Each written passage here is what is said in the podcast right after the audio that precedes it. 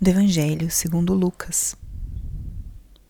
Naquele tempo, Jesus andava por cidades e povoados, pregando e anunciando a boa nova do reino de Deus.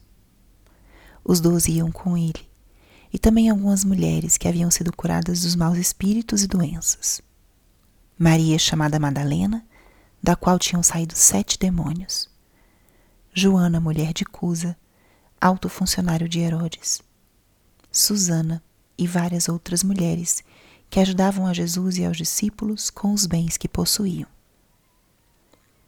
Palavra da Salvação. Espírito Santo, alma da minha alma, ilumina minha mente. Abre meu coração com o teu amor, para que eu possa acolher a palavra de hoje e fazer dela vida na minha vida.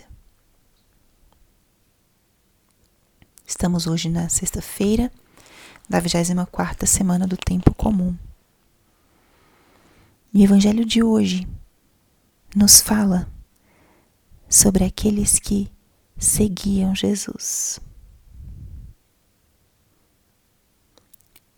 O estilo de vida de Jesus foi um estilo itinerante, caminhante, missionário.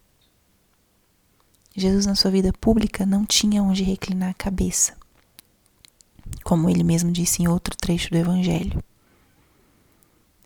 Era uma vida totalmente orientada à missão de anunciar a boa nova do Reino. E Jesus ia passando por cidades e povoados, como está relatado aqui nesse Evangelho de hoje. Mas ele não ia só. Jesus escolheu e formou uma comunidade que caminhou com ele ao longo dos seus anos de missão. Os doze apóstolos. O evangelho de hoje fala especialmente das mulheres que seguiam a Cristo. Esse trecho tão curto é um exemplo ou um símbolo do que é a comunhão de vida da nossa igreja. A nossa igreja é o corpo de Cristo. Cristo é a cabeça. Cristo é o nosso chefe, nosso guia, nosso Senhor. É aquele que orienta, conduz e dá sentido à vida da igreja. E na igreja, nesse corpo eclesial, estão aqueles que foram escolhidos para uma missão de serviço, de serem outros Cristos, que são os sacerdotes, os bispos, que seriam como os apóstolos que estão colocados aqui nessa passagem. E depois está o povo de Deus, o povo que segue Jesus. E aqui especificamente fala das mulheres e olha que interessante. Se vamos adentrando na palavra, o evangelista descreve quem eram essas mulheres e de onde elas vinham, um pouco da sua história, da sua origem.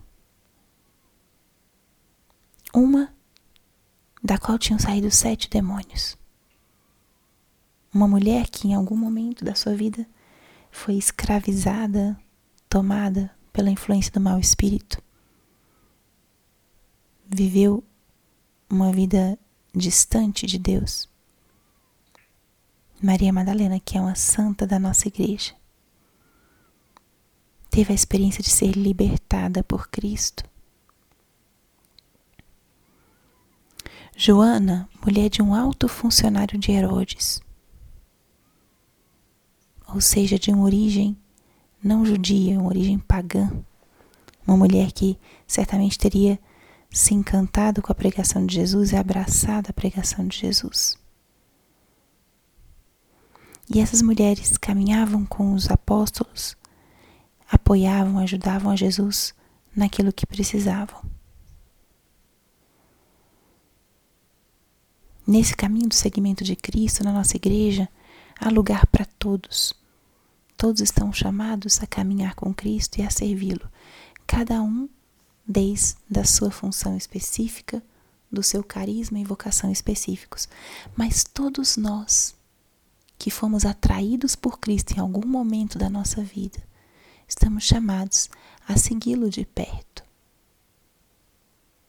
E aqui vem a pergunta: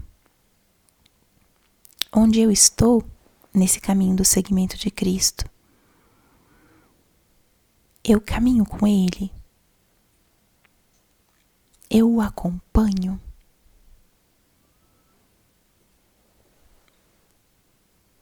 Eu permito que Jesus entre na minha vida, na minha história e a transforme, como certamente transformou as vidas dos apóstolos, a vida, as vidas dessas mulheres que depois se comprometeram com Ele. Quem é Jesus na minha vida na minha história? Por vezes nós estamos seguindo Cristo caminhando nas coisas de Deus, fazendo coisas para Deus mas não deixamos ele entrar na nossa história, ele revolucionar e transformar tudo. Não deixamos isso acontecer. Onde está Jesus na minha vida e na minha história? Relembre nesse momento o impacto de Jesus na sua vida. Como foi que Jesus entrou na tua história e começou a transformar seus formas, suas formas de pensar, de viver? O que, que te atrai de Cristo? Qual é o teu compromisso no segmento?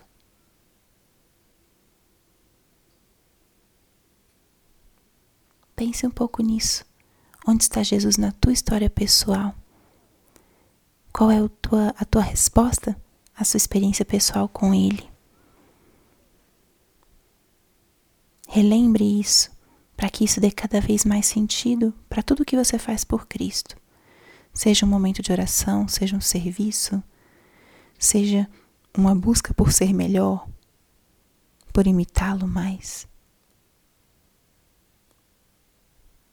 Só somos autênticos se o nosso serviço, a nossa oração são frutos de um encontro com alguém vivo, real que transformou minha vida e a minha história, como transformou a desses apóstolos e dessas mulheres que estão aqui relatadas no Evangelho de hoje.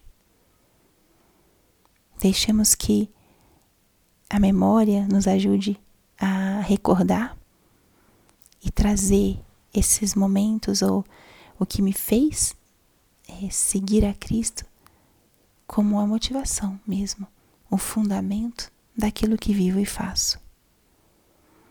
E não tenhamos medo nem receio de servir o Senhor, porque Ele nos chama, compartilha conosco Sua própria missão. Glória ao Pai, ao Filho e ao Espírito Santo, como era no princípio, agora e sempre. Amém.